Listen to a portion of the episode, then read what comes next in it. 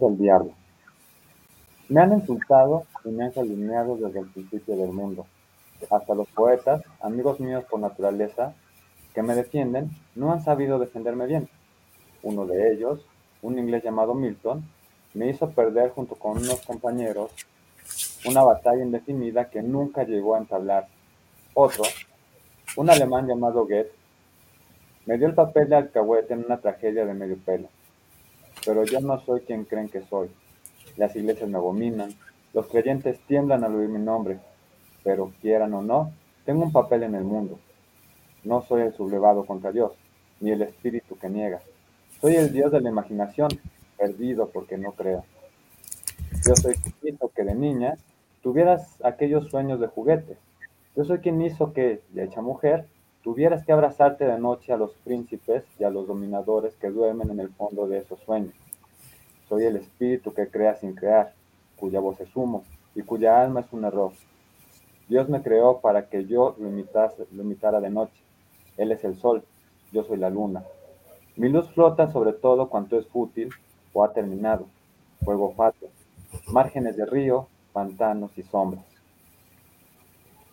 Texto eh, fragmento que viene del texto que vamos a leer hoy, que es La Hora del Diablo, de Fernando Pessoa, en donde, eh, a modo muy, muy resumido, porque lo vamos a platicar, eh, es una conversación, o más bien un diálogo, entre el mismísimo diablo y María, la Madre de Jesús.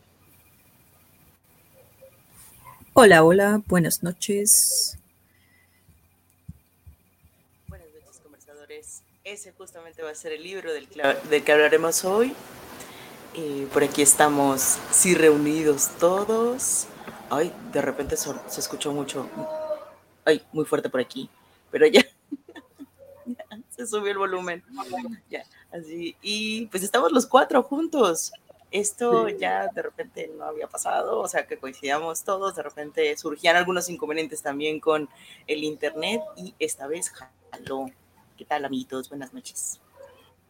Además, estamos, estamos bien felices porque iniciamos la temporada con una lectura. Vamos a retomar el asunto de las lecturas y estamos muy felices de iniciar la temporada con una lectura y precisamente con esta lectura que eh, esperemos que ya algunos conozcan y si no, pues estaría chido que se, que se queden para que se vayan enterando un poco de qué va el asunto. Igual a lo mejor no vamos a hacer un análisis tan, tan, tan minucioso, pero a mí me interesa saber más bien así como que, qué cosas podemos decir al respecto, ¿no? Entonces, a mí me emociona muchísimo que iniciemos la temporada con una lectura. Y una lectura que además eligió Jules, que ya nos dirá por aquí por qué la eligió. Pero vamos a estar intercalando eh, algunos programas de lecturas con programas que ustedes a lo mejor ya, ya más o menos conocen, la dinámica que tenemos, pero ahora vamos a ir eh, intercalando algunas, algunos programas de lecturas que a lo mejor en principio son muy de nuestro gusto personal, pero que esperamos que más adelante sea como que ustedes mismos nos vayan sugiriendo algunas cosas o se animen a venir también, etcétera, etcétera. Y pues aquí estamos. Siempre es bueno retomar las lecturas. Y pues más o menos así era la dinámica, ¿no? En esta ocasión teníamos que elegir, bueno, vamos a elegir una lectura cada uno de nosotros. Primero le tocó a Jules, ahorita va a hablar de su lectura, el texto, por qué lo eligió, y a partir de ahí, pues si quieren, empezamos a comentar los aspectos a lo mejor que nos llaman la atención. Yo, no sé muy bien cómo comentar, igual voy a empezar por ahí, que, pero ahorita ya que me toque. Adelante, amigo.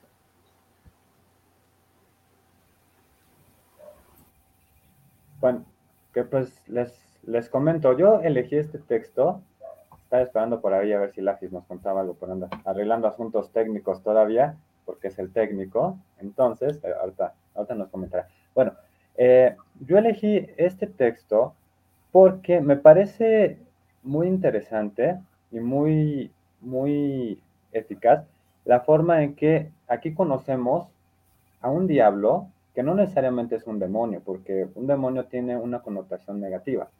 Este diablo es totalmente humano, dicho eh, en, la forma de, actuar y en, en, algunas, en algunos aspectos en la forma de sentir. Es un diablo que se queja de su suerte. Es un, eh, eh, en ese sentido es muy humano. Muy parecido a un poema que tiene por ahí Gabriela Mistral, en donde ella como que trata de consolar a Dios, ¿no? Porque los humanos somos, el, ser humano es muy injusto con Dios.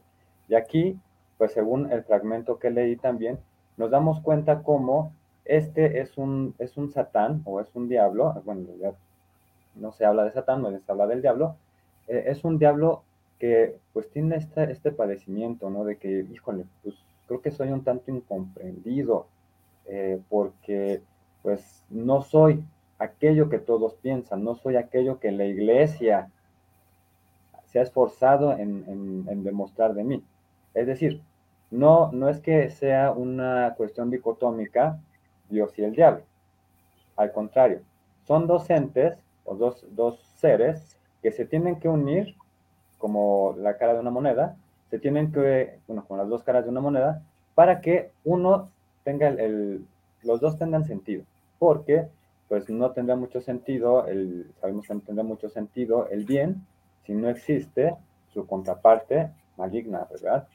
Entonces no sabríamos que, que, existe el bien, porque simplemente existe un curso de acción, ni bien ni mal. En ese sentido, no existiría esta disyuntiva y por lo tanto, seguramente eh, el diablo, pues no sería tan, tan, tan denostado, ¿no? Tan maltratado por todos nosotros y tan temido y terriblemente representado. Entonces, por eso, y porque siento que todos tenemos una especie de diablo dentro de nosotros que dice, hey, no soy malo, solo a veces un poquito incomprendido, ¿no? Y que las acciones, en realidad, creo que no somos ni buenos ni malos. Tenemos un poquito de los dos. Y que nuestras acciones son las buenas o positivas o negativas en tanto afectemos a otras personas. Entonces, por eso elegí este texto que ahorita, híjole, que está intenso, intenso.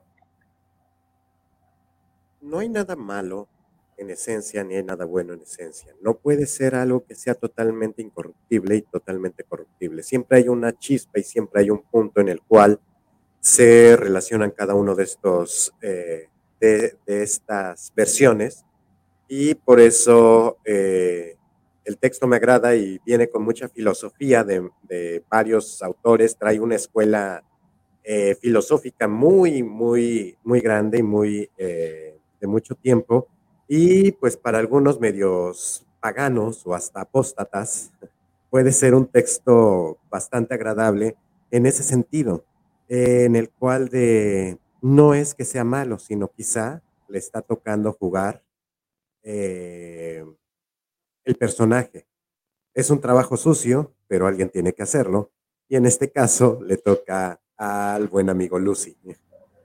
Y pues en esto te presentan a alguien que está debatiendo, que está más, más que debatiendo, yo creo, haciendo conciencia con María acerca de cuál es su estado, porque María está más bien como una escucha sumamente pasiva. Muy poco es lo que interviene, como nada más dar un tirón a este hilo de media y, y, el, y el diablo se y se va completamente. Bueno, a mí, a mí me, resultó un texto para la brevedad demasiado enigmático, ¿no? Me recordó, no sé si han visto la película de The Watchmen, ah, seguramente la han visto o, saben del cómic, este, el Doctor Manhattan, ¿no? Hay una parte donde el Doctor Manhattan está haciendo una especie de, discurso, este, también recuerdo que creo que es con otra persona, este, y le está más o menos también diciendo él qué, qué tipo de, persona es, ¿no? O sea, bueno, entidades, ¿no? Eh, ¿Cuál sería su función en, en el mundo, etcétera, ¿no? Y se vuelve un discurso sumamente melancólico, ¿no? me pareció muy similar a este discurso que de pronto tiene con María, ¿no? Me parece un discurso lleno de momentos muy nostálgicos, muy melancólicos, eh, como dice Jules, ¿no? De, momentos de, total incomprensión que exigen también de alguna otra, de alguna u otra manera como reconocerse a sí mismo pero eh, a partir del diálogo con, una mujer, que además en este diálogo se genera una especie de concepción. Entonces, eh, este, este tipo de, de, diálogo me resultó sumamente incluso triste, ¿no? Al final un poco me molestó también la reacción de, María al, al, decirle esa frase de qué pena me da por usted, ¿no? Que, que, es una frase que además dispara una actitud de él así de es cuando se va, ¿no? Cuando se esfuma pero digamos que a mí también me quedó esa, esa idea de, ah, este, no sé, como lastimosa, ¿no? Eh, un poco eh, uno se reconoce de pronto en el antihéroe o, uno piensa en el antihéroe como, como esta posición, de un personaje sumamente este, incomprendido, solo, este, desplazado, no sé, no sé, no sé, yo, yo tuve esa primera impresión, ¿no? A mí, me, a mí me causó la impresión de que era un diablo muy cínico. Eh, y, justo por eso también me parece muy interesante. Eh, un poco la descripción del, del, libro, para quien nos esté escuchando y se vaya a acercar a él o no lo haya leído, es una conversación que se da entre el diablo, es un encuentro al parecer, y eso lo vemos también por la segunda parte, es un, es pues sí, un manuscrito que se recupera ya de las últimas, si no es que la última obra de Pessoa, entonces también pues está fragmentado, hay unas partes imprecisas. E, e, esa, mm, esa visión también, ay, puede sonar muy, bueno, bueno ya ni modo, e, esa visión, visión de recuperación de texto, ¿no? Muy, muy exótica, híjole, a mí me pareció muy interesante, ahorita voy a platicar por qué. En realidad fue por una observación un poco quizá trivial, pero sí esa recuperación del texto del salón, eh, la recuperación del manuscrito. Ay, saludos, Sayuri. Me, me parece también algo muy, muy interesante en la medida de que también por eso podemos ver que hay unas partes inacabadas, ¿no? Es como un diablo que se estaba construyendo bajo muchísimas temáticas la, el eje va sobre un encuentro que tiene con María, que se da obviamente esta sugerencia porque hay un, una reflexión, un cuestionamiento de la visión judio-cristiana y la filosofía también en cuanto a la existencia y, y, algunas propuestas de valores por ahí, pero eso, ¿no? O sea, como que el, tejido está muy, muy bien trazado, me parece que por algo, pues, no, no, lo, no lo había sacado, o sea, nunca, no sé, no, no puedo decir que nunca lo hubiera sacado, pero eh, todavía no lo pues por eso es algo que lo encontramos incompleto, porque tiene un detalle impresionante de, párrafo por párrafo, ¿no? Y al final también es sumamente poético. Entonces, al inicio nos plantea esta historia donde está el diablo y María en un encuentro. Eh, el señor, ¿cómo se llama? José, ¿no? José, el esposo de María, ausente, tal cual como en la Biblia, ¿verdad? Pues sabemos que por ahí andaba echándole. Leyendo, leyendo un libro, pero leyendo un libro, la este, igual no, no, o sea, como que esas figuras simbólicas se, siguen jugando, ¿no? Con, con, las presencias y con las ausencias de los personajes. Porque así como decía Lafa, pues María es un, es un personaje muy pasivo, pero que también tiene una razón de ser e, esa pasividad, ¿no? Dentro de la historia que tenemos como referencia a nivel cristiano. No, no sé, bueno, más o menos por ahí va el inicio y luego hay un corte y posteriormente ya se plantea, digamos, el epílogo, ¿no? Porque no sabemos, o sea, seguramente iba a ser una continuación impresionante, no sé cómo lo hubiera hecho Pessoa para llegar ahí, y justo avanzando en el texto lo vamos a hablar, pero esas dos partes a mí me dejaron con, con una sensación de, de, un cuestionamiento muy fresco, muy irónico, la, la, ironía que forma parte del diablo, ¿no? Hay, hay un fragmento aquí donde dice que los ironistas son inofensivos, y utilizan la ironía para insinuar alguna verdad. Pero yo nunca pretendí decir la verdad, en parte porque de nada sirve y en parte porque no la conozco. O sea, incluso menciona lo, lo falible que es también, ¿no? Me han puesto un símbolo, que, que estos temas del símbolo y, y lo que nosotros recuperamos de ellos, ¿no? Como el bien y el mal y demás, también los cuestiona. Entonces, propone símbolos, pero cuestiona los símbolos y me recuerda mucho a su poesía, porque en la poesía también se dice y se contesta, se dice y se contesta. Entonces, e, esas partes a mí me llamaron mucho la atención y le pone ahí, creo que mi hermano mayor, Dios Todopoderoso, tampoco la sabe, ¿no? Esa, sin embargo, son cuestiones de familia. O sea, al final todo coexiste dentro del mismo universo, todo termina siendo una familia y no está disociado. Entonces, desde estas ironías y, y, y las metáforas y demás, propone reflexiones a, mí me sacó del bache en el que estaba, lo dije detrás de, cámaras, y me metió a otro, pero definitivamente por lo menos... Te metió a otro más profundo y abismal. Muy, muy, muy divertido. A mí me pareció un texto muy divertido también. E, en una cuestión intelectual, digamos, ¿no? O sea, divertido. Yo dije, güey, no, divertido, no. A, mí me, me, sumió en una tristeza increíble. no, no, no me pareció divertido, pero sí sé a qué te refieres con esto de divertido.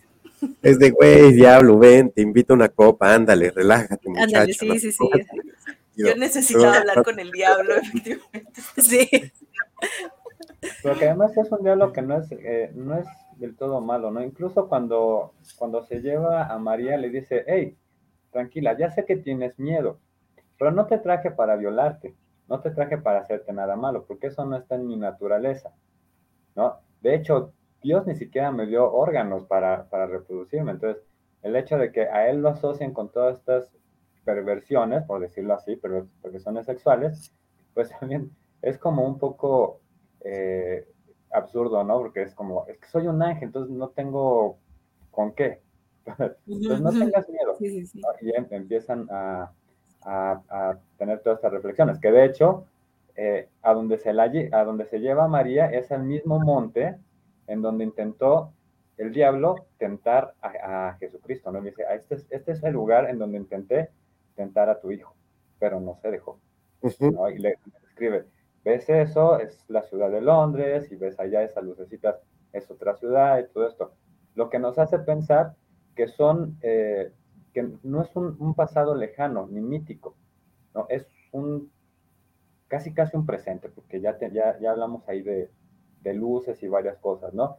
Incluso también María es como ama de casa, ¿no? Que se fue a tomar unas copas con los amigos y regresa, eh, la dejan en el carro, la dejan en, la esquina de su casa y decide irse caminando hasta, hasta su domicilio. Estamos en el mundo. Eso, eso es del diablo, Manuel. Hablando del diablo. Entonces, buenas noches. Buenas, querido. Ya está, eh, por ahí, estamos esperando ya los, los, los, reportes eh, de, los, de los scores. Entonces, eh, es, muy curioso cómo se lo trae al presente, a esto, se trae al presente a estos personajes y los convierte, bueno, y los convierte en personas normales, personas comunes, ¿no? Al igual que, pues de cierta manera, de cierta manera, él, porque de hecho él dice, bueno, yo soy un Dios, ¿no? Yo soy un ángel.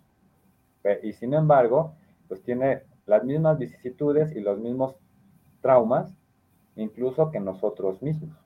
Que muchos eh, de los que vayan a leer el, texto, que por ahí ya lo tenemos en, Facebook, ahí está el, link, eh, pues híjole, pues qué triste por este, por este diablo que, nos, que nos parece tan humano.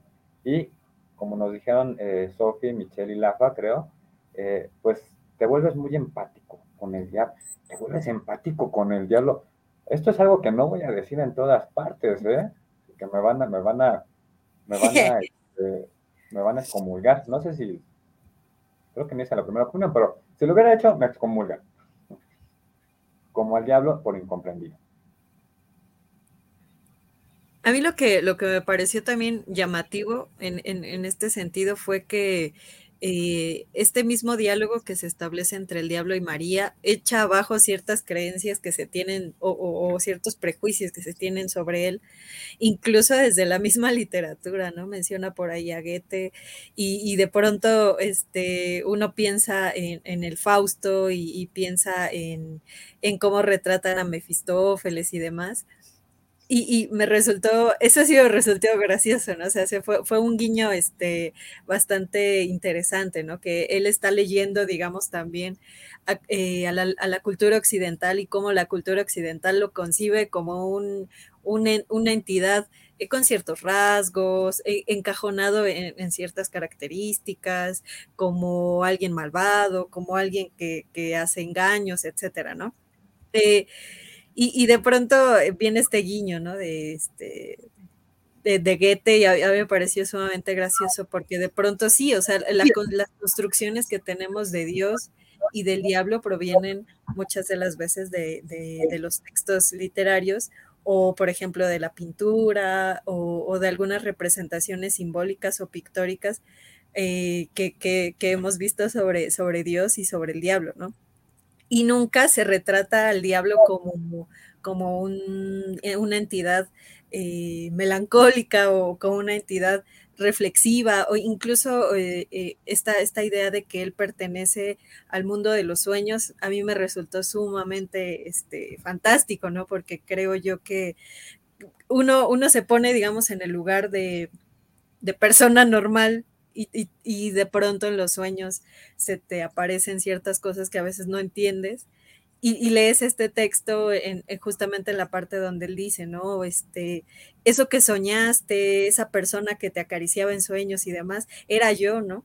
Y, y esto a mí me resultó sumamente llamativo porque uno no asocia, digamos, al diablo con este tipo de, de, capacidad creativa o imaginativa que tienen las personas. Como decía Jules, ¿no? A lo mejor todos tenemos a nuestro propio, a, nuestro propio diablo que nos está por ahí hablando.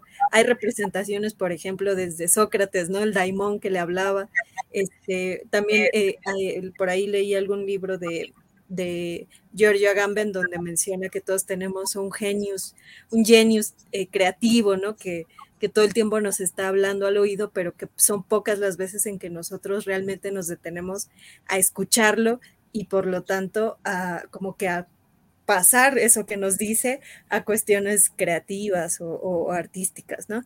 Entonces esto, esto me resultó sumamente interesante en, ese, en ese caso porque se rompe con, la idea común que tenemos de, del diablo y por lo tanto también incluso de Dios, ¿no? Y la forma en cómo se estuvo construyendo el texto también es, es bastante amena, digamos. Eh, ya lo habían mencionado, va llegando eh, María de una fiesta donde dice que la llevaron al, la acercaron y no quiso que la dejaran directamente en la entrada de su casa, algo que se acostumbraba todavía este, hace algunos años, ¿no? De no quiero que sepan específicamente en dónde estoy.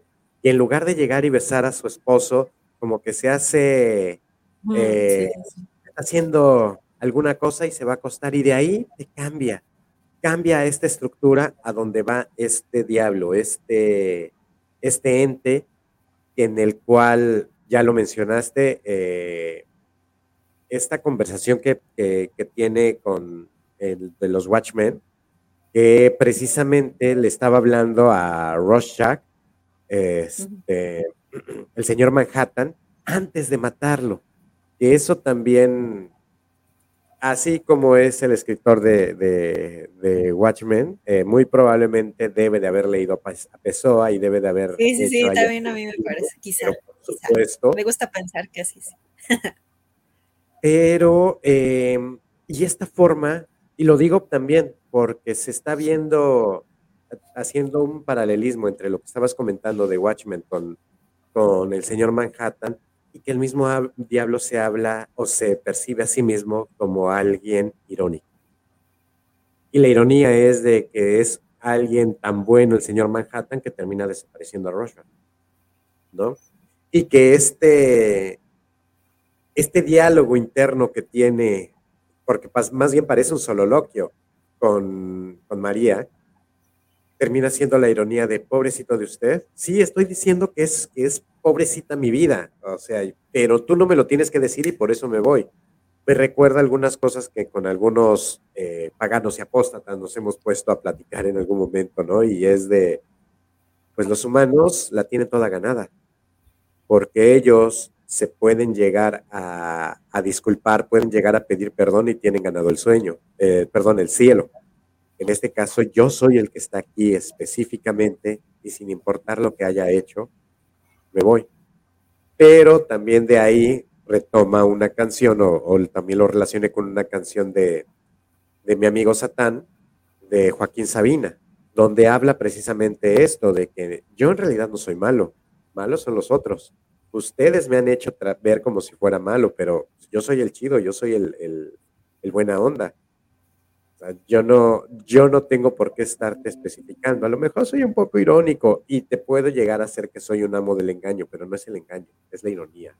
es cómo te vas sintiendo, es cómo puedo llegar a sacar todo por medio de, una vez más, de tus sueños.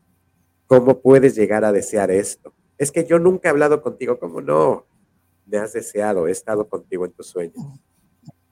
Y eso es una figura y es una frase, parafraseando de lo que estaba, de lo que escribió Pessoa, se me hace sumamente linda y engloba tantas cosas que podrían ser verdad o no. obviamente eso va a depender de cada uno y de las preferencias que crea, o lo dejamos tal cual, como lo que es una ficción, porque también al rato capaz van a decir que soy un amante de Satán por lo que llego a decir aquí y no, no, y a estas alturas que no conocen qué es la ficción y qué es la realidad, pues bueno. Sí, y, y en esa contradicción que menciona la FA, es que me parece que recae una de las temáticas más importantes del texto. Además de que sí lo repite, lo repite, menciona ahí que sus creaciones son la luz y la ironía. Luego más adelante dice que pues justamente él es irónico, ¿no? Y en una especie de eh, también de ironía le pregunta María, eh, pues empieza a hablar como de la maldad y todo eso, y, previamente ya habló de los sueños, ¿no? Y le pregunta, pues bueno, vamos a hacer entonces eh, malvados en este momento. ¿Tú has soñado conmigo? ¿No? O sea, se hace mucho el juego de la ironía, mm, creo yo, por, porque como ahí lo comenta también, una de las finalidades del diablo no es la maldad, sino lo, generar las posibilidades contrarias, ¿no? En esta inversión de los valores que se está dando, me parece que el diablo lo que está haciendo es, también en un lenguaje eh, además de filosófico y cristiano, sumamente semiótico, ¿no? Vamos a mover los símbolos que se han puesto acerca del diablo y todas esas construcciones, desde Goethe, Shakespeare, este, también lo que se ha puesto en la Biblia, y vamos a poner eh, eso en un, en un tema de contradicción, ¿no? Vamos por lo menos a contrariarlo, a cuestionarlo, independientemente de lo que surja ahí. Y eso también me parece muy, muy importante respecto a la ironía.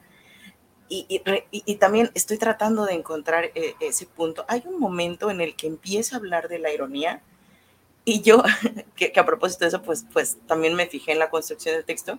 En ese momento dije, ay, qué bueno, qué bueno, ya voy, ya, ya voy a empezar a hablar de la ironía, perdón, de, de, la contradicción. O sea, ya iba a empezar a hablar del tema de la contradicción, no solamente a sugerirlo. Entonces me paré, hice algunas cosas y así fue como de, regreso, ya voy a sentarme a leer lo que dice de la contradicción. Entonces resulta espaciado, cambio de tema no, no lo alcanzé a escribir. yo estaba...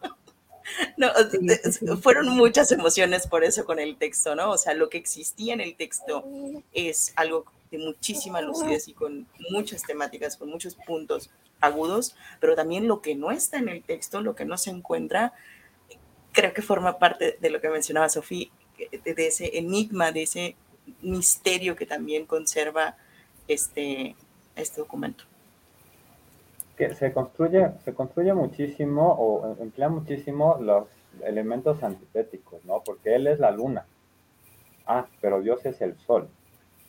¿No? Que bueno, ya podemos ahí hablar otra vez de, de, en la tradición judeo-cristiana, ¿no? La luna que se asocia con elementos negativos, la noche, la mujer, el agua, etcétera, etcétera, ¿no? Y eh, el sol que se asocia con el fuego, con lo divino, con Jesucristo, ¿no? Entonces, ahí eh, se puede hacer mucho con eso. Este, también con, con, el... Me gustó mucho una parte también en la que dice que a la hora en que nosotros negamos a, a Dios, confirmamos su existencia. Creo que ahí hay una cuestión filosófica muy profunda, pero eh, ahorita no me sé exactamente la, la referencia. Una construcción filosófica muy profunda, ¿no? Y que ha ayudado, de cierta manera, al cristianismo a a consolidar la figura de, Dios. Pero hablando eh, de, estos, de estos personajes que ya están eh, por ahí platicando, estos personajes que, eh, que parece que son malos, pero que parecen ser incomprendidos. también tenemos un cuento de Borges que se llama La Casa de Asterión, en donde habla de el, del Minotauro, ¿no? En la construcción en, la, tradición mitológica, pues el Minotauro era un ser eh, monstruoso y realmente malo, porque pues, llevaban ahí a jóvenes para, para sacrificarlos. ¿no? Hasta que llega este, Perseo y pues lo mata.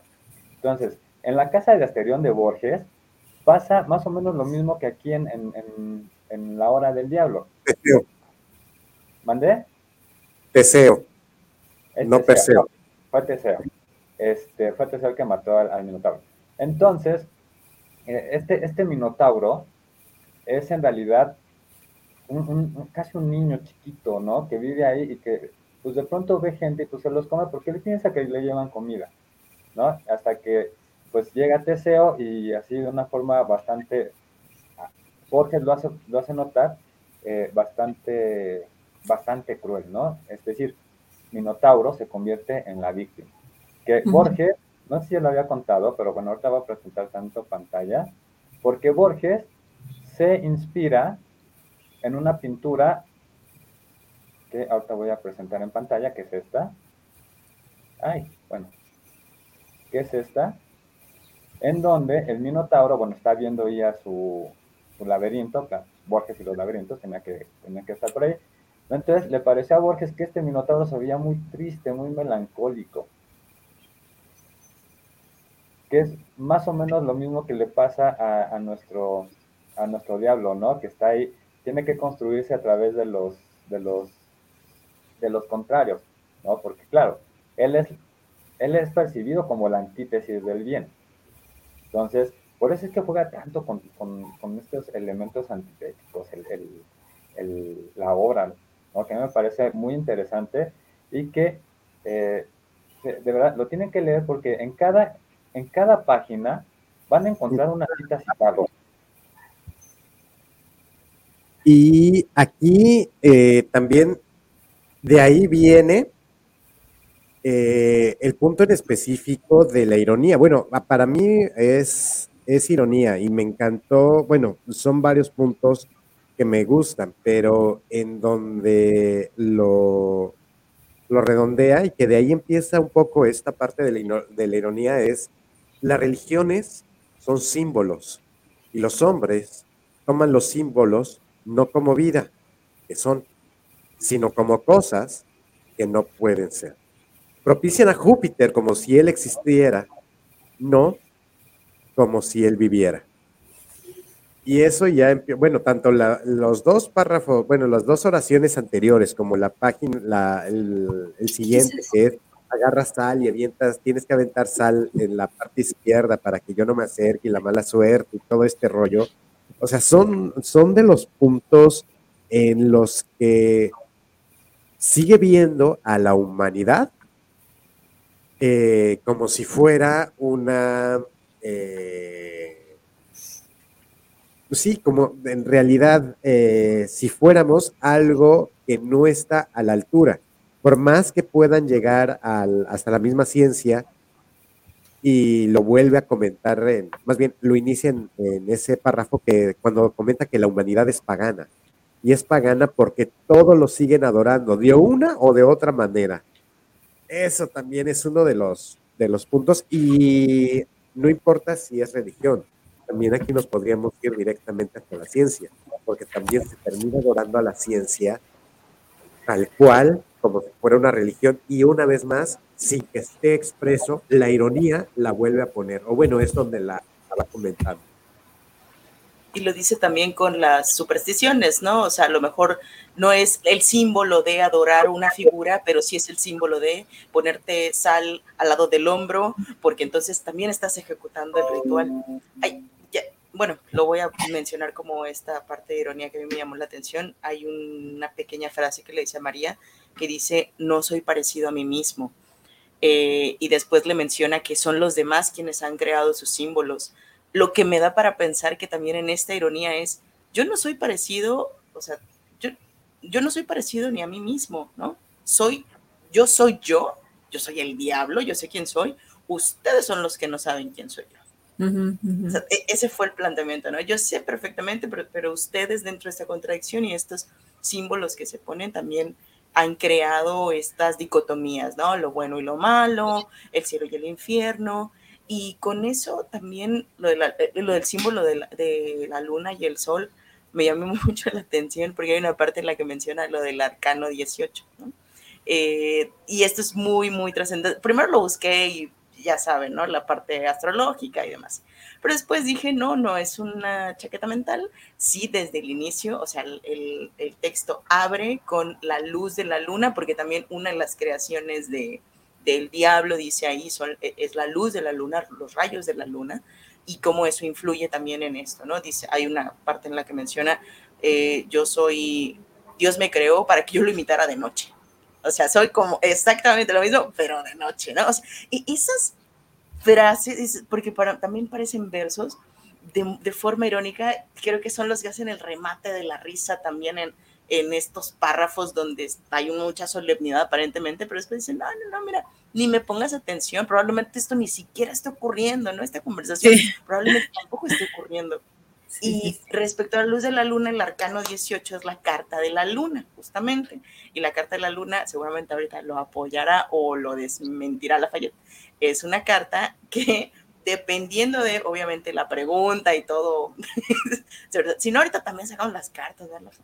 Este, el, el, arcano de la luna lo que hace es que dependiendo del tiempo, si tú estás preguntando en presente, en pasado o en futuro, eh, va, a ser una respuesta distinta, pero va a ser una respuesta que se inclina al significado de la incertidumbre o lo que probablemente no ocurre. Entonces también con eso juega, ¿no? Yo soy todo aquello que no ocurre, yo soy esa, sí, es eso que no se cumplió, ese deseo en el que no se estuvo. O sea, aparentemente esto incluso, aunque sea el azar, aunque parezca el azar, el azar está filtrado por un tinte demoníaco o diabólico, que eso no quiere decir que sea malo, sino que el significado, la palabra diabólico, tomó tintes de significado durante los durante ciertos periodos y con distintas situaciones, ¿no? La religión, los mitos, los autores, o sea, esta carga tan fuerte, tan, tan simbólica que tiene el diablo, la cuestiona y eso creo que es lo que hace también muy interesante la mirada de, de este personaje. Además de que es sumamente cínico. A mí eso me encantó. Creo que es un gran toque. También por ahí incluso se, denomina a sí mismo como el dios lunar, ¿no? Dice, yo soy el dios lunar. Yo, yo, tampoco conocía lo del arcano 18, también lo busqué y también dije, ah, claro, sí, sí, ya, ya, ya sé por dónde va el asunto. Y un poco creo yo que, que este tipo de referencias hacia, hacia otras cuestiones que también juegan con lo simbólico complementan muy bien el texto. Bueno, interrumpí a Lafa, no se cree. algo iba a decir. No, era yo, era yo. Eh, hay una parte que a mí me encantó, me quedé así como, oh, tiene toda la, toda la razón, hasta diría, diría, mi papá, tiene toda la razón adentro. Este, dice? Eh, dice que en realidad no existe una religión verdadera, ¿no? Porque si existiera una religión verdadera implicaría que todas las religiones son mentiras, ¿no? O ninguna es la verdadera, en realidad lo dice así. Eh, si, si existe una religión verdadera significa que en realidad no hay una religión verdadera, ¿no?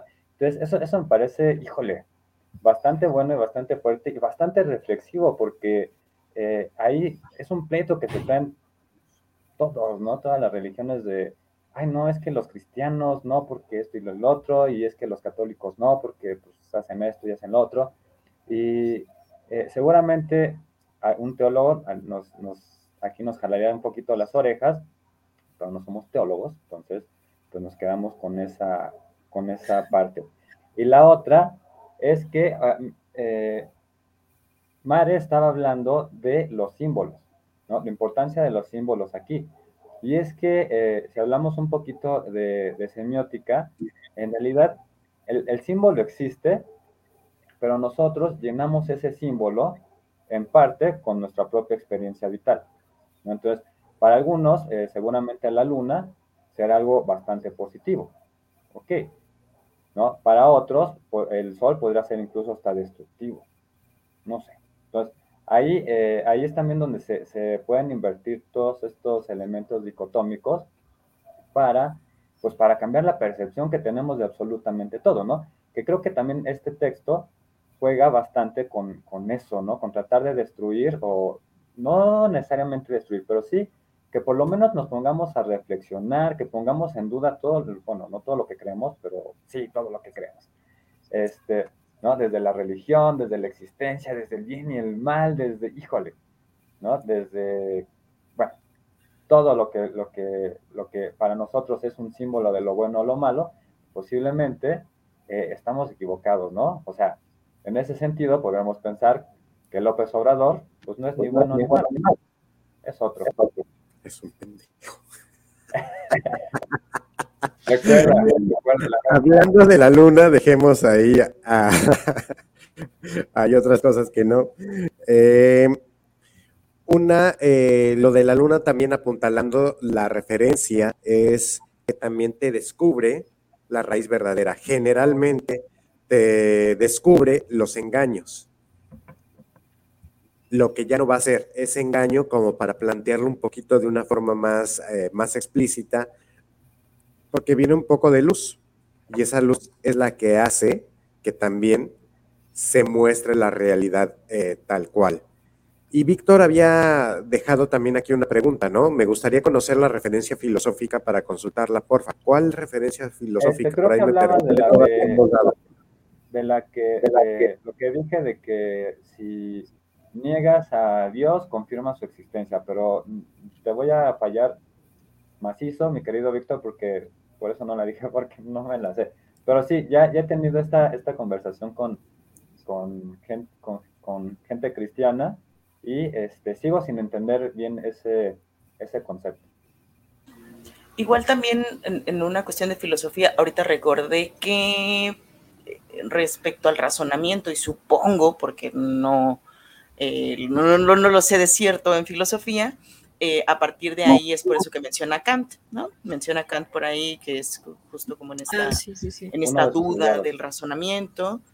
Y em, hay algo que también me, me, pareció muy, muy interesante y es que, digo, sigue los o sea, la contrariedad, la dualidad es algo que está sumamente presente, pero hay una parte en la que, aparte, además de ocurrente, me parece también muy, muy lúcido, que dice, parece que todavía no se le ha ocurrido a nadie que las relaciones entre las cosas, suponiendo que haya cosas y relaciones, son demasiado complicadas para que algún dios o diablo las explique o las expliquen ambos.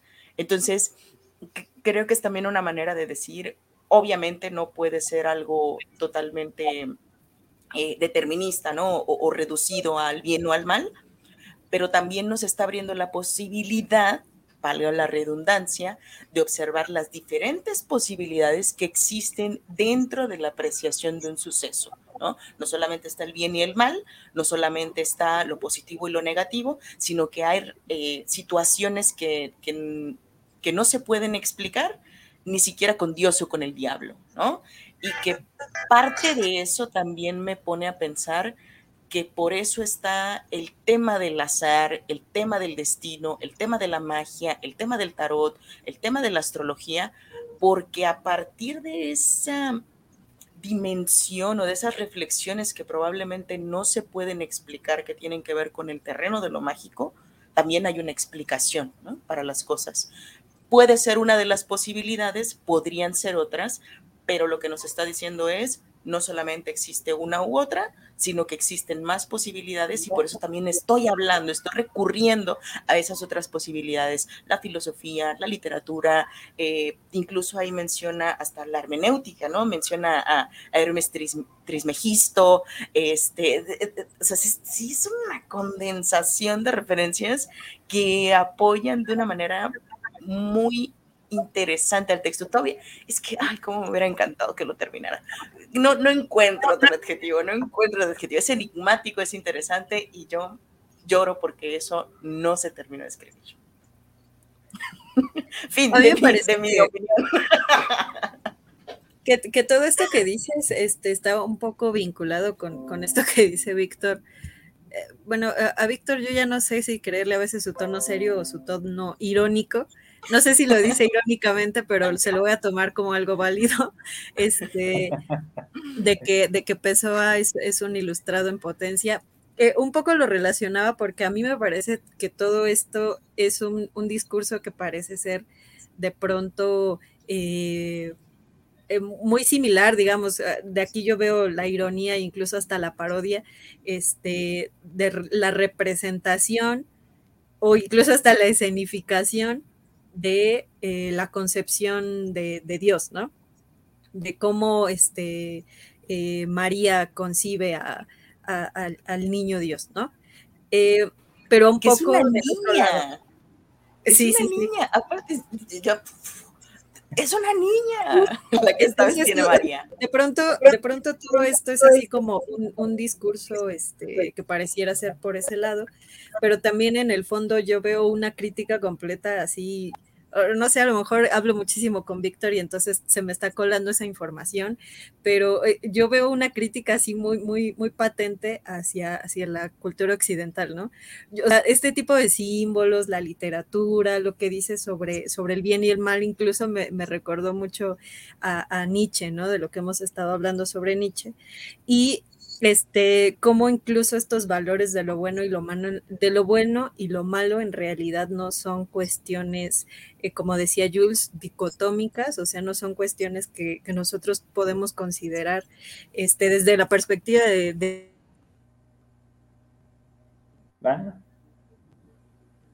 Se nos trabó. Eh, También que iba.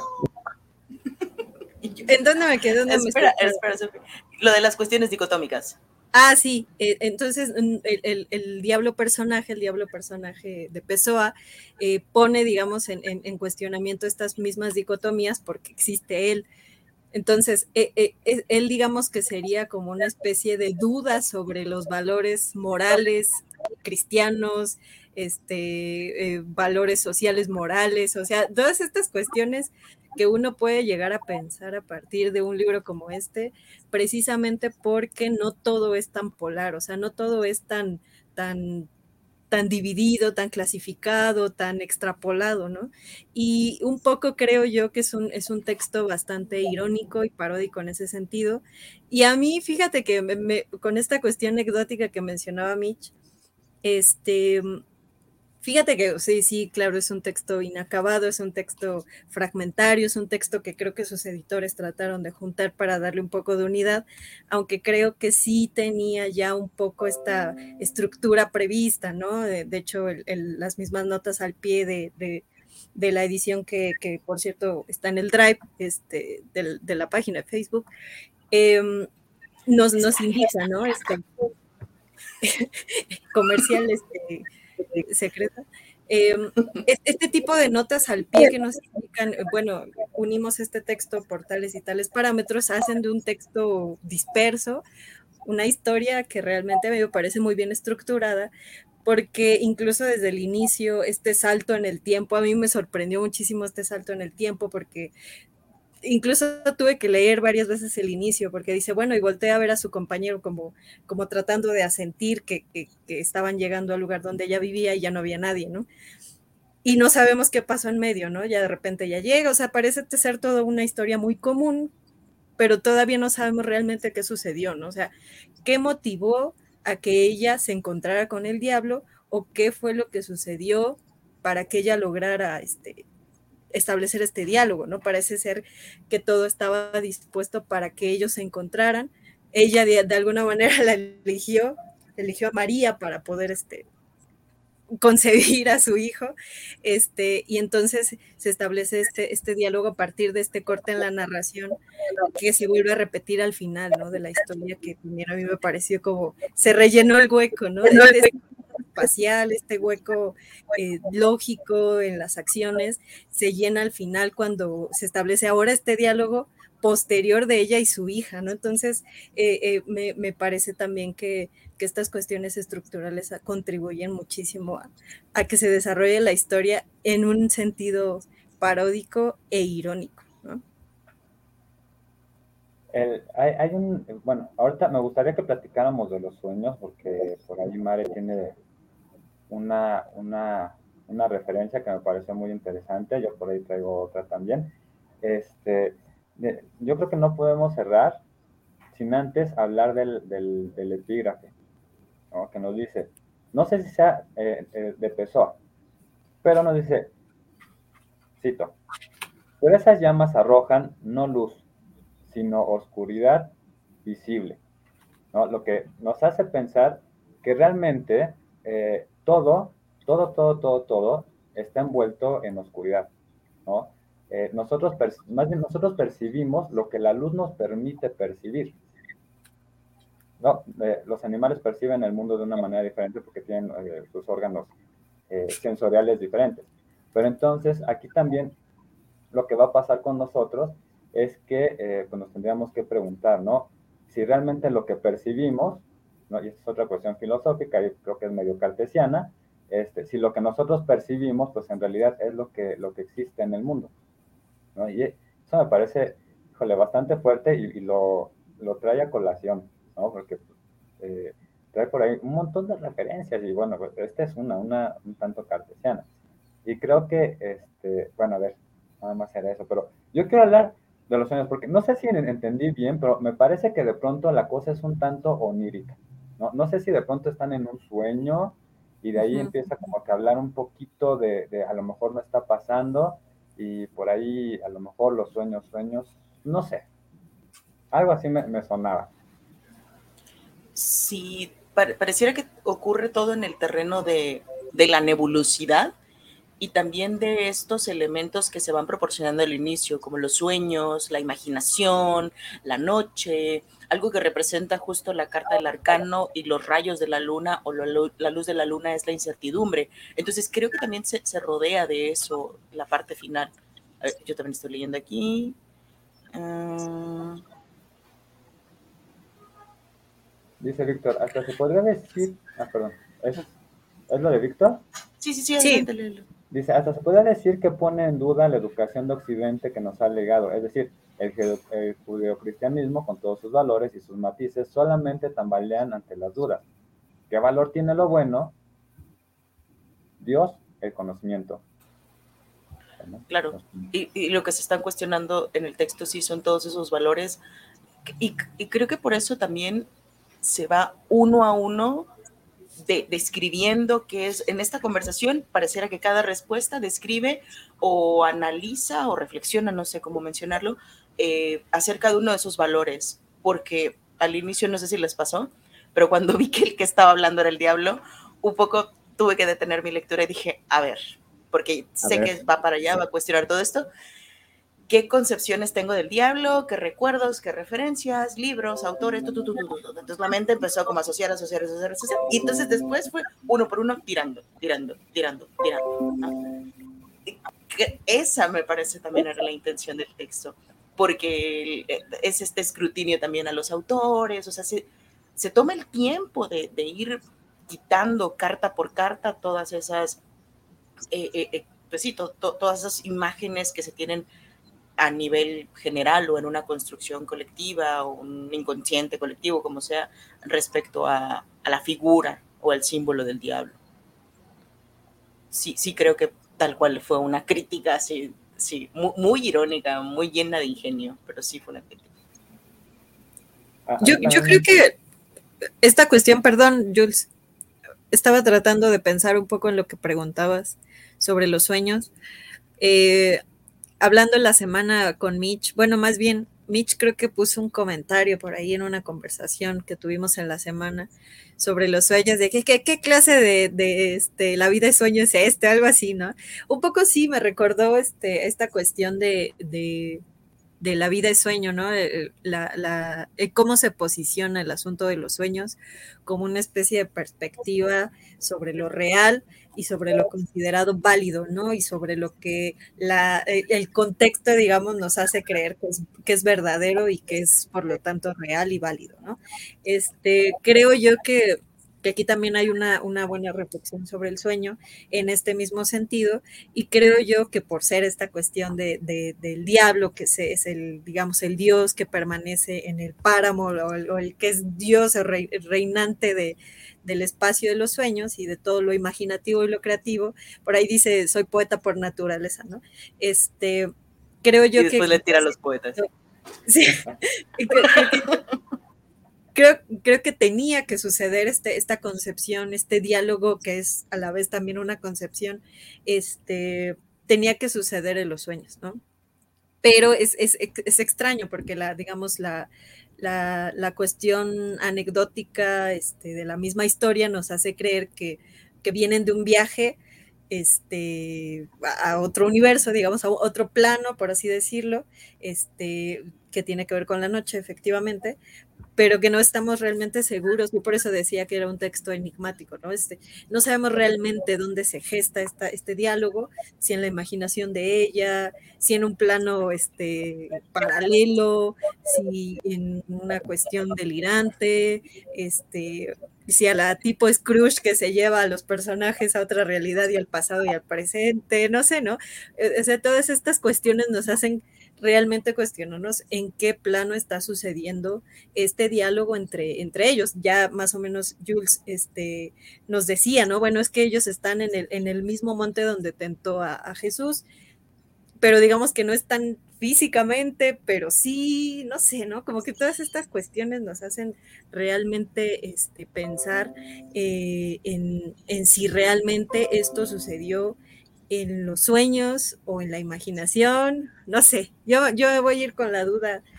Mm, en realidad no, no, no, me, este, no me come tanto porque como tal la historia funciona así, pero sí es enigmático, o sea, pensar en realidad este diálogo, qué onda, ¿no? O sea, esta ah, historia, ¿dónde ocurre, pues, no? Ah, hay una parte, ah, yo, yo sí pienso que es, es onírico este relato, porque bueno, a fin de cuentas, él, él eh, afirma que, pues, bueno, más bien, no, no la afirma, es que vamos a quedar con la misma duda, porque él afirma eh, que, pues, bueno, más bien se cuestiona, ¿no? Si lo que está pasando en realidad, o lo que están conversando, pues, pues existe. Ya hay una parte que, en la que nos dice, eh, solamente los sueños son siempre lo que son. Es el lado de nosotros en el que nacemos y en el que siempre somos naturales y nuestros, ¿no?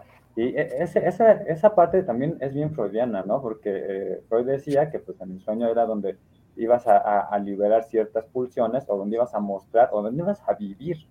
Bueno, yo, yo digo que a vivir ciertas pulsiones que, eh, que pues en, en, vigilia, en tus actos, pues no los vas a, no los vas a, a llevar a cabo, ¿no? Un amor por ahí, ¿no? Que incluso existe el meme de soñé contigo, soñaste? No me acuerdo. ¿no? Entonces, ¿por qué, ¿por qué soñamos eso? Bueno, pues Freud. Claramente, eso es el diablo, Julio. Cuando llega un mensaje o se envía un mensaje en ese tono, claramente es del diablo. Claro, a lo mejor podríamos decir que incluso esa es la, la, la luz lunar, ¿no?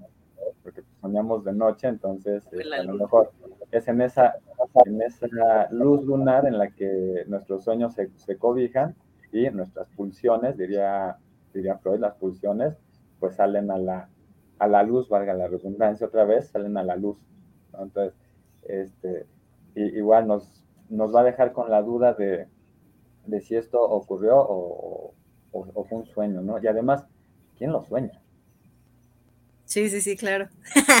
Todo nos hace dudar, maldita sea, ¿quién sueña? Diría Rosario Castellanos, ese, eh, es, incluso eso también es algo que, que, dice aquí, ¿no? Pero yo me acuerdo mucho de Rosario Castellanos, que dice, yo no soy el sueño que sueña, que sueña, que sueña. Entonces, aquí también, ¿no? Yo no soy el sueño que, que, sueña. Entonces, híjole. Sí, sí, Aparte, sí, no, te vas, no, no, te puedes excavar de esta, mm, no sé, sensibilidad, por alguna manera llamarlo, una sensibilidad diabólica en este caso, que es el sueño o la imaginación. La imagina el sueño produce esta imagen que, al final es lo que te da, pero la imaginación también te puede llevar, llevar a grados poéticos, ¿no? Y, ahí lo menciona justamente yo, porque hay una parte en la que hay fragmentos sumamente poéticos y también como advirtiendo eso dentro de su propio texto, Pessoa es, pero si crees que estoy siendo poético es porque soy poeta y porque también eh, eh, ciertos grados de imaginación me llevan a mí, ¿no? O sea, diciendo que el proceso creativo también es un proceso de una manera muy clásica, pues a partir de un demonio, se da a partir de este misterio que se logra ejecutar, pues para que surja, surja una pieza o un pensamiento. Y, y, recordando un poquito lo que, lo que dijo Sofi, sí, después de leer la primera página, yo vi a nuestro grupo y les dije, ¿qué clase de Fausto y la vida de sueño es este? Ah, sí, sí, sí, sí, esa era la frase. Sí, porque fue como, de repente es mucha ironía, pero sí también eh, ese elemento creo que es el que le da justo el gran toque al, texto de Pessoa. Y, y, yo, sí, yo sí me quedo quizá con la duda de cómo... Es que yo sé que la historia queda clara, pero tiene matices muy particulares para llegar como con esas palabras exactas del lenguaje al otro punto, al otro sitio. Y quizá es, es, esa agudeza o ese, esa delicadeza es la que me hubiera gustado saber cómo hubiera llegado a, a, construir toda la obra. Y también, eh, pues, lo, pensé y es como, como verle eh, digo, eso también está precioso, ¿no? Es como verle las costuras a una obra de Pessoa de manera involuntaria, pero es porque pues el traje quedó ahí a medio hacer, ¿no? Básicamente sí se quedó ahí colgadito a medio hacer. Y eso también es muy bonito porque creo que revela mucho del proceso creativo, ¿no? del mismo del mismo autor. O sea, a mí, a mí eso me gustó mucho, poder ver cómo iba ordenando las ideas, cómo de repente había huecos, porque seguramente eso a lo mejor faltaba ligarse con otro, con otra, iba a decir otro verso, otra estrofa, no, ya, es que de verdad que sí es, sí, yo, yo ahí también eh, eso me encantó, que tiene partes sumamente poéticas, que un, todo un párrafo, si lo divides, puede ser un poema precioso. O sea, ese, Incluso, este, eh, a, mí lo que, lo que me gustó fue que creo que es un texto para leerse varias veces, ¿no? O sea, creo que si, si uno lo lee la primera vez lo disfruta, pero creo que incluso, como dice Mitch, uno se puede quedar clavado ahí en un párrafo, este, tratando de sacarle jugo y hay, hay referencias a muchas cosas.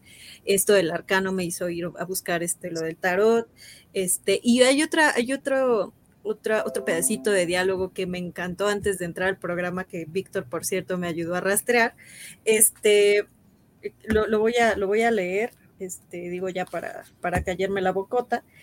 Este, eh, eh, dice así, ¿no? El, el, diálogo. Yo dije, esto, esto, es, esto me suena, ¿no? A otra cosa. Dice, yo también, señora mía, soy la estrella brillante de la mañana. Ya lo era antes de Juan, de que Juan hablara porque hay un Patmos antes de Patmos y misterios anteriores a todos los misterios, ¿no? Víctor me estaba diciendo, bueno, es que eh, Juan escribe en Patmos el Apocalipsis. Entonces dije, ah, ok. Y esta, esta frasecita de soy la estrella brillante de la mañana se repite más adelante y dice, corrompo pero ilumino, soy la estrella brillante y de la mañana. Y dice, irónicamente, aquí viene otra vez la ironía, ¿no? Frase, por cierto, que ya ha sido aplicada dos veces, no sin criterio conocimiento a otro que no se parece a mí, o sea, Jesús. Y te vas a la Biblia y dice esto, yo, Jesús, he enviado a mi ángel a fin de daros testimonio de estas cosas para las iglesias. Yo soy la raíz y la descendencia de David el lucero resplandeciente de la mañana. Hay otras este, versiones de la misma Biblia en donde es, más parecido, ¿no? Yo soy el retoño que desciende de David, yo soy la estrella brillante de la mañana. Y dije, no manches, ¿no? O sea, estas referencias que establecen este juego irónico, paródico, pero que también ponen en contraste el asunto crítico, me encantaron, ¿no? Y creo que es un texto para incluso buscarle ¿Tienes, ¿Tienes los versículos? Porque a mí me llamó mucho la atención El, Es Apocalipsis, de hecho por eso dije, ah, Patmos, Juan, este Apocalipsis a huevo, ¿no? Y encontré, está en Apocalipsis 22, 16. Ok, que a mí me, había llamado mucho la atención que se llamara la hora del diablo y pues, la hora del diablo es las 3 de la mañana, ¿no? Las 3 con 3 o 3.33, algo así, la hora del diablo. Entonces, estuve buscando esa referencia, pero no, no me alcanzó a llegar. Incluso sí estuve pensando, este, pues buscar en, en, la Biblia, dije, no, o sea, ¿cómo lo vas a buscar? O sea, 3.33, ¿qué? O sea, capítulo 3, versículo 33, pero ¿de qué libro? Entonces me quedé, dije, bueno, no, tiene caso que me meta que me meta en eso. Y ahorita que estaba platicando Mitch de la, de la construcción, híjole, es que tiene una elegancia tiene una facilidad, es una facilidad con la que la puedes leer. Es un texto denso, sí. Es un texto que tiene muchas referencias también. Es un texto filosófico, poético, este, muchas cosas. Ensayístico, o sea, sí. Pero al mismo tiempo, eh, Pessoa lo escribe de una forma tan sencilla que puede seguir el, la lectura, a lo mejor no la referencia, como nosotros no las, no las, seguimos todas, pero puedes seguir la historia sin ningún problema. Este diablo es bien elocuente, pero no es un mamador, ¿no? O sea, las cosas las dice eh, de forma sencilla. No usa palabras elegantes, no usa frases rimbombantes, usa poesía, sí, es otra cosa muy diferente. Entonces, eh, a mí me gustó muchísimo esta parte porque lo puedes leer así, de corridito, sin tener que detenerte eh, necesariamente, ¿no? Sí, si ya te interesa alguna referencia, como en este caso el Patmos, o eh, te quieres, encuentras por allá Freud, te puedes de pronto ir a, buscar a Freud, ¿no? A la Biblia, etcétera, etcétera, etcétera. Pero tiene una, una sencillez y en, en, esa sencillez radica la elegancia del, del, del, del discurso, ¿no? Algo que mucha gente de literatura debería aprender a hacer, por cierto. Ahí lo dejo, ahí lo dejo. No digo Me estás oyendo, crítico de... sí. Y, con esto que dijo Sofi, nada más regreso al epígrafe que aparte lo hizo él y creo que es también el, justo, ¿no? La expresión de tanto la contrariedad como el tema del diablo, la luz, el contraste de esto, porque recordemos que, aunque sea luz de luna, sigue siendo luz. Entonces, aquí dice, mas esas llamas lanzan no luz, sino tiniebla visible. O sea, ahí justo es definitivamente el epígrafe perfecto para su propia obra. Dice, dice Víctor, Hablando un poquito de lo que había comentado Víctor, que siento que ahí el diablo está considerando aquello que es el valor de autenticidad, pero el diablo es engañoso, por eso se le relaciona con la imagen de la serpiente. Si somos muy estrictos, él sigue la misma educación del occidente y por eso se eh, tiene esta figura, porque si nos vamos a la parte del, del oriente, la serpiente es conocimiento, el kundalini es conocimiento, es el que te lleva y ya podríamos empezar a tener alguna discusión medio teológica en ese, en ese sentido de símbolos y cómo eh, mucho de la, de la Biblia quiso traer eh, todos estos símbolos para denotarlos negativamente. Pero, pues bueno, creo que ya va siendo de cerrar. Un texto para mí cerrando, muy... Eh, muy, muy bueno que, te, que me hizo recordar algunos, algunos momentos filosóficos en los que estábamos haciendo mucho más magia, hechicería y, este, y nuestros rituales. Ya no puedo decir de qué es cuando matábamos niños en bautizar para este, forrar nuestros grimorios, porque van a decir que sí es cierto, que estoy haciendo apología a la, violencia y no van a saber que sí sí o sí no. Pero, pues bueno, cuando hacíamos en ese, eh, en ese sentido, eh, y te vuelve a cuestionar, ¿no? Todo lo que estás eh, realizando, todo lo que estás eh, hablando, toda la educación que, que vienes y cómo te llega a romper. Y contestando un poquito también a lo que está diciendo Víctor, ya para también empezar a despedirme, ¿Yo? ¿O que la pues estamos jugando esta Sofía y yo a ver quién lo pone y quién lo quita? ya, ya lo puse, ya lo puse, ya lo puse. ¿Ustedes consideran que todo lo que dice el diablo es verdad? Lo digo porque quizá desde esa inocencia de credulidad radica lo atractivo del, del texto. ¿Podría llegar a ser? O también podría ser que es alguien sumamente sincero. Te recomiendo también que escuches eh, la canción de mi amigo Satán de, Joaquín Sabina, de sus primeros discos, y pues por ahí, junto con, otras, con otros puntos, nos puede llegar una, un punto más amplio de lo que estamos eh, hablando. Y no es igual, ¿no? No es tanto lo que piense yo, lo que piense Sofio, lo que piense Julio, Mitch, cada uno se forjará y que de eso se trata, que nos pongamos a racionalizar y pensar un poquito más acerca de los libros, que eso es también parte de del conversatorio, qué es lo que nos deja y qué es lo que podemos empezar a concretar. Muchas gracias. Pero sí, no, no había pensado en eso, pero sí eh, tiene, tiene cierta razón lo que dice, porque creo yo que uno, uno tiene que ponerse en, duda de si realmente creerle al discurso del diablo o no, y si le crees estás cayendo y si no le crees también, entonces es, es como un poco, creo yo, que este juego, como dice él, creo que de ahí radica lo atractivo del texto porque entonces le creemos o no le creemos o nos creemos lo que nos han dicho del diablo y entonces decimos que es engañoso y no le creemos, pero si caemos en el juego de todo lo que él dice, entonces es irónico, ¿no? No sé, creo que sí. Automáticamente lo estamos cancelando sin importar lo que diga el discurso. Exacto. Yo creo que se queda, justo se queda en la discusión en el punto en, en el que en el que también se basa el cuestionamiento de la contradicción, que es, insisto, la incertidumbre, porque hay una parte en la que ya cuando va a cerrar la conversación con María, si menciona, esta conversación, señora mía, pero esta conversación, aunque tal vez el hecho más importante de su vida, nunca ocurrió verdaderamente.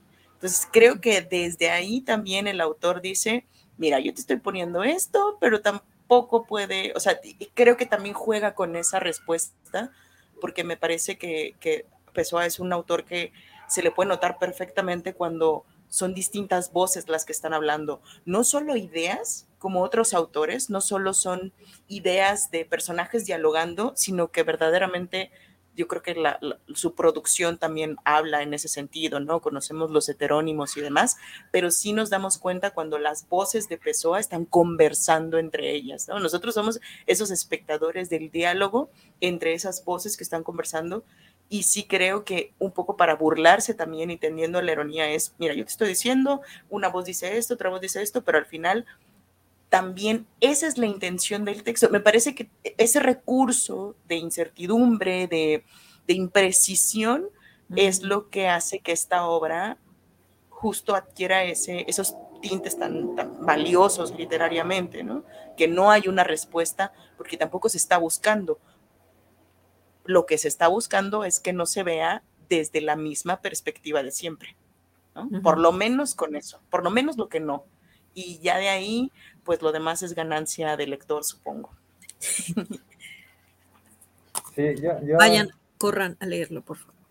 también considero que, este, pues sí, ¿no? Digo, ahorita Víctor me acaba de, de tirar totalmente mi lectura. Bueno, una parte de la lectura, ¿no? Este, yo me quedo, me quedo bastante identificado con este diablo que, dice, bueno, no, soy necesariamente malo en el sentido dicotómico, ¿no? Simplemente, pues soy con, las consecuencias que eso, que eso me ha traído. Y pues bueno, ah, creo que este texto lo, lo concibió Pessoa después de que regresó de un viaje, no me acuerdo si a África, si África, y entonces desde ahí es donde se empieza a cuestionar todas estas concepciones este, eh, occidentales, no quiero decir judeocristianas, más bien yo creo que son concepciones occidentales, y eh, pues me quedo con esa, con esa parte, ¿no? Con esa crítica, sobre todo con la crítica, a lo mejor ya no voy a ser tan empático con ese diablo por culpa del, del demonio de Víctor, pero, eh, te odio, pequeño demonio. Yo andaba buscando un diablo en cual creer. ahora, sí, ahora ya no creo en ninguno. Y ahora lo dudo. Pero entonces, pues sí me, quedo, me quedo sobre todo con las, con las reflexiones, con la crítica y con la capacidad que tiene para, para poner en duda, como, lo como nos lo acaba de, hacer ver Víctor, pues las concepciones que tenemos de todo lo, lo sobre todo del, del bien y del mal. Esa es la parte que a mí más, es creo que es la parte con la que me quedo. Pues aquí le mandan un saludo al guapísimo Lafayette. Cerramos Gracias, con por, por, llegar aquí Un besote. Le, has hecho la noche, por lo visto, a, Lafa, porque está muy sonriente. Pero bueno, la, la idea de esto es que, como dice Jules, ustedes tengan a lo mejor su propia visión, su propia lectura. Esto, esto que decimos solamente son ideas también, o a lo mejor ideas que se pueden corresponder con lo que ustedes mismos tengan a la hora de leer, pero es un texto que gracias a que es tan abierto, tan enigmático, tan encriptado a lo mejor, este, tan inacabado además, gracias a pesar que no lo terminó y también ojalá hubiera estado, ojalá lo hubiera terminado también, pero gracias a, esto es que nosotros podemos hoy hablar de este texto, así que espero que les haya gustado mucho, que comentáramos esta, esta lectura el día de hoy. Pues muchas gracias a todos. Mitch, adelante, adelante, adelante, adelante. ¿Vas a comentar algo? Pues no, no, no, yo me despido, nos vemos hasta la próxima. Gracias por escucharnos, queridos escuchas, conversadores. Pues esto fue el conversatorio literario. Muchas gracias a los que estuvieron por aquí, a Iris, a Viri, a Manuel Espinosa, que hoy no nos dio tanta información de, de la parte deportiva. No vivimos del aplauso.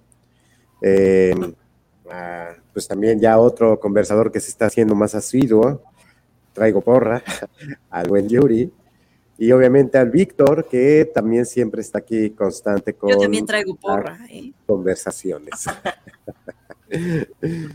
Sofi, Julio, Mare, Mitch, Lafa, Lafarte.